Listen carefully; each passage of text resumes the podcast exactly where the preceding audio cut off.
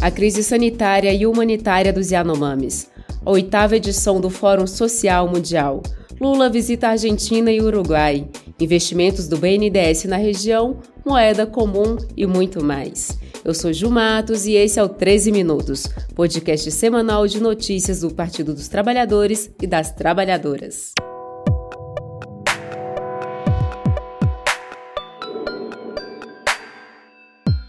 Sexta-feira, 27 de janeiro de 2023. A Thaís Ladeira volta em fevereiro, então hoje sou eu quem converso com você aqui diretamente do estúdio do PTcast. Eu estou usando uma blusa preta de gola alta, brincos de madeira, relógio e o já conhecido anel vermelho sempre na mão esquerda. Meus cabelos hoje estão bem curtinhos e castanhos. Dito isto, você fica agora com um resumo do que foi notícia na Rede Povo de Comunicação do PT. Vem comigo! A semana começou com o Brasil estarrecido. Sob a invasão de garimpeiros e abandonados pela gestão anterior, os Yanomami sofreram com desnutrição severa e escassez de medicamentos. O presidente Lula viajou até Roraima no sábado, dia 21, acompanhado de vários ministros para oferecer suporte do governo federal no enfrentamento dessa grave crise sanitária e humanitária no território Yanomami. Quem traz mais informações para a gente é o repórter da Rádio PT, Fábio Moraes. O presidente Luiz Inácio Lula da Silva leva apoio federal às crianças Yanomami. O presidente e a ministra da Saúde, Nízia Trindade, estiveram em Roraima no último sábado, dia 21, para oferecer o suporte do governo federal pela garantia da vida dos indígenas. À mercê da invasão de garimpeiros e abandonadas pelo governo anterior, as crianças Yanomami sofrem com desnutrição severa e escassez de medicamentos. O presidente Lula se mostrou indignado e afirmou que o abandono dos povos Yanomami pela gestão de Bolsonaro é um crime premeditado e um genocídio.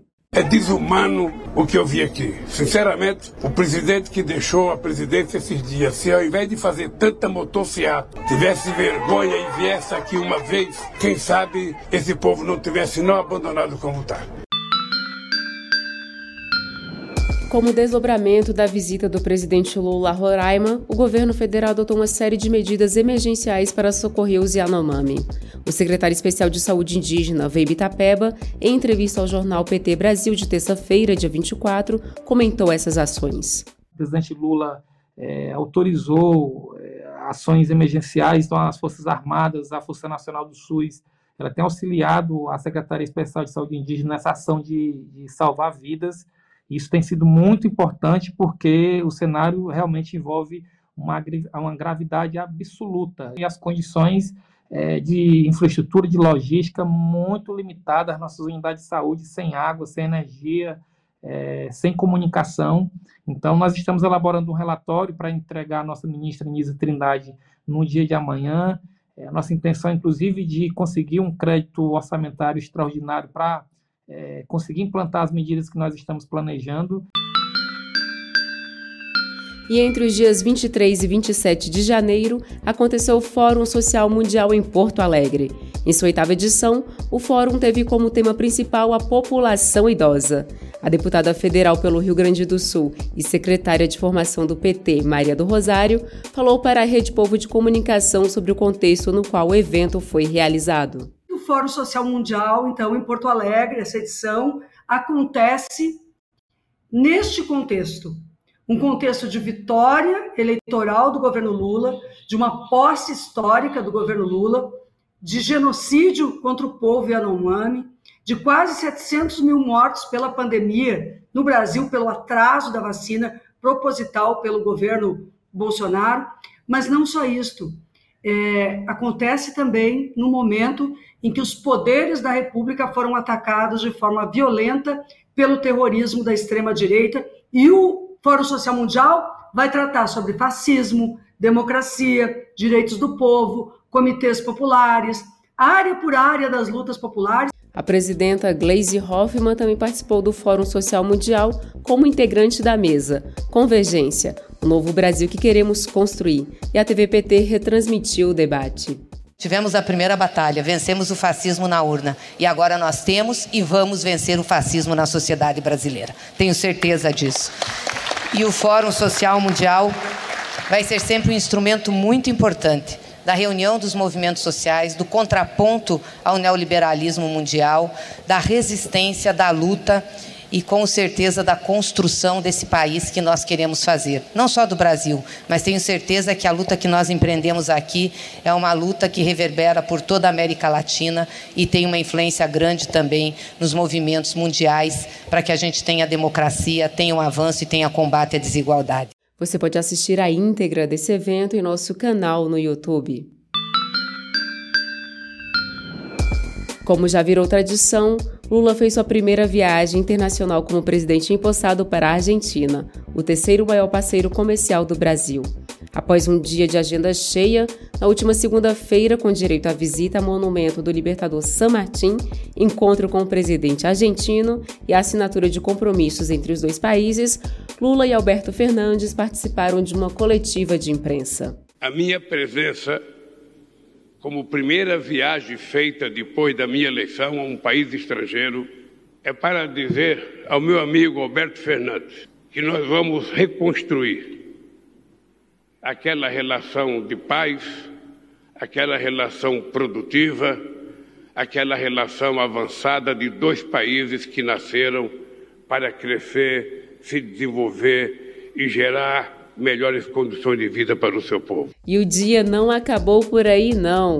Lula ainda participou da abertura do encontro empresarial Brasil-Argentina, cumprimentou representantes das mães e avós da Praça de Maio e foi a um evento cultural no início da noite.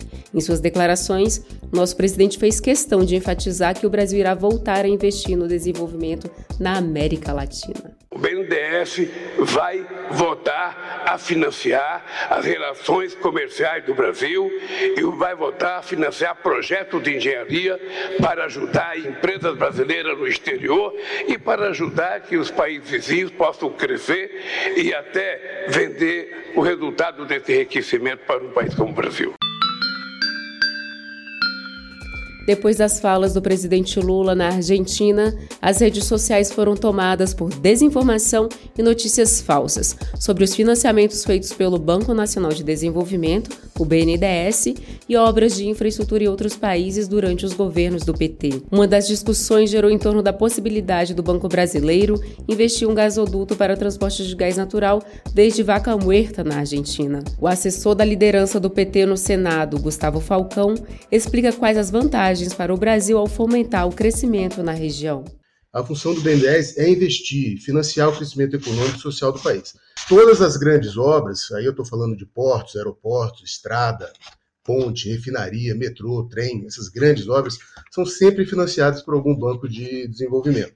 As empresas participam dessas licitações internacionais, ganham essas obras e precisam comprar máquinas, comprar equipamento, comprar insumos, eh, pagar os estudos, pagar os, os engenheiros. Isso tudo é, é feito com o financiamento do BNDES. O caso mais recente, então, que está sendo comentado na imprensa, vem da visita do, do, do Lula à Argentina, que surgiu a possibilidade uh, do Brasil participar da obra do gasoduto de Vaca Morta. É uma grande reserva de gás e pode uh, ligar a Argentina ao Brasil pela região sul, pelo Rio Grande do Sul, o que vai uh, melhorar os custos industriais, os custos de energia, toda a produção aí da região sul. E outro assunto que rendeu no noticiário nacional foi o estudo solicitado pelos presidentes Lula e Alberto Fernandes sobre uma moeda comum para fomentar as relações comerciais entre os dois países. Em coletiva na Argentina, o ministro da Fazenda, Fernando Haddad, esclareceu o objetivo da proposta. Nós não estamos defendendo moeda única. Nós estamos defendendo uma, uma nova, uma engenharia que não seja o pagamento em moedas locais, que não funcionou, e, mas não chegue ao estágio de uma unificação monetária, como é o caso do euro. A encomenda é essa, né? é que a gente possa ter um meio de pagamento comum entre os dois países, vai fortalecer o comércio exterior na região. E não vai ser exclusiva do Brasil e da Argentina. É um mecanismo que vai ser criado que pode vir a, a favorecer o intercâmbio regional entre quaisquer dois países. No dia 24, terça-feira, ocorreu a sétima reunião da CELAC, Comunidade de Estados Latino-Americanos e Caribenhos. O final da reunião foi marcado pela aprovação simbólica da Declaração de Buenos Aires, com compromissos firmados pelos 33 países membros nas áreas de integração, democracia, recuperação econômica e combate à fome. O presidente Lula discursou na abertura do evento, marcando o retorno do Brasil ao Fórum de Cooperação Regional, abandonado pelo governo Bolsonaro em 2020. O editor do portal de notícias do PT, Humberto Rezende, comentou o discurso do nosso presidente. O Lula também colocou uma coisa que é, ele sempre aponta, né? É, esse crescimento econômico ele não vale de nada se ele não for distribuído, se ele não vier com justiça social. O mesmo que ele quer para o Brasil, que é um PIB que seja é, que cresça e seja distribuído, né, é o que ele propõe ali também é, para todo o continente, para que esse seja um objetivo de todo o continente. Então ele falou de combate à desigualdade, de combate à pobreza, de combate à fome. Ele falou da, da promoção da igualdade de gênero, é, de salários iguais para homens e mulheres. É uma bandeira dele brasileira aqui dentro, né?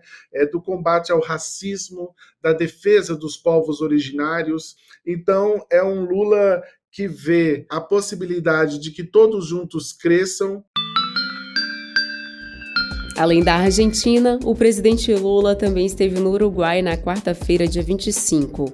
Ele encontrou com o presidente uruguaio Lacalle Pou, recebeu uma medalha pelo compromisso ambiental da prefeitura de Montevidéu e deu uma volta de fusca com seu amigo, o ex-presidente Pepe Morrica, que rendeu um vídeo maravilhoso nas redes. A Mônica Valente, da comissão executiva do PT, comentou a importância da reaproximação do Brasil com o restante da América Latina depois desse processo intenso de globalização econômica que o mundo viveu, é, não é mais possível para os países se inserirem de maneira soberana e autônoma nesse mundo globalizado se não for de uma maneira integrada na sua região. Então, para dar um, um exemplo, ontem o presidente Lula foi para o Uruguai e dialogou com o presidente Lacalle Pou, presidente uruguaio, é, da importância de fazer um debate é, de um acordo comercial com a China, por exemplo, não de maneira isolada, mas de maneira integrada é, através do Mercosul. E esse foi mais um 13 Minutos, com os destaques dos últimos dias na Rede Povo de Comunicação do PT. Se você ainda não segue o 13 Minutos no seu aplicativo, clique aí no botão seguir para você não perder nenhum episódio. E se você gostou, pode deixar 5 estrelas na avaliação. Nós amamos as estrelas e faz como Valdez Belo, que deixou um comentário para a gente lá no YouTube dizendo que acompanha o 13 Minutos de Campina Grande, na Paraíba. Um beijo para o Valdez e para toda Campina Grande. E agora eu me despeço de vocês desejando um bom começo de semana com saúde, paz e tranquilidade. Muita energia boa para todo mundo poder reconstruir juntos este Brasil. E até o nosso próximo encontro em mais um 13 Minutos. E deixo vocês agora com um trechinho da interpretação feita pela cantora Sandra Mianovic da música Maria Maria, que é de Milton Nascimento e Fernando Brandt, durante a celebração à Irmandade Brasil-Argentina. Maria, Maria, el sudor, el color, es la dosis más fuerte y lenta de alguien que quiere reír cuando debe llorar.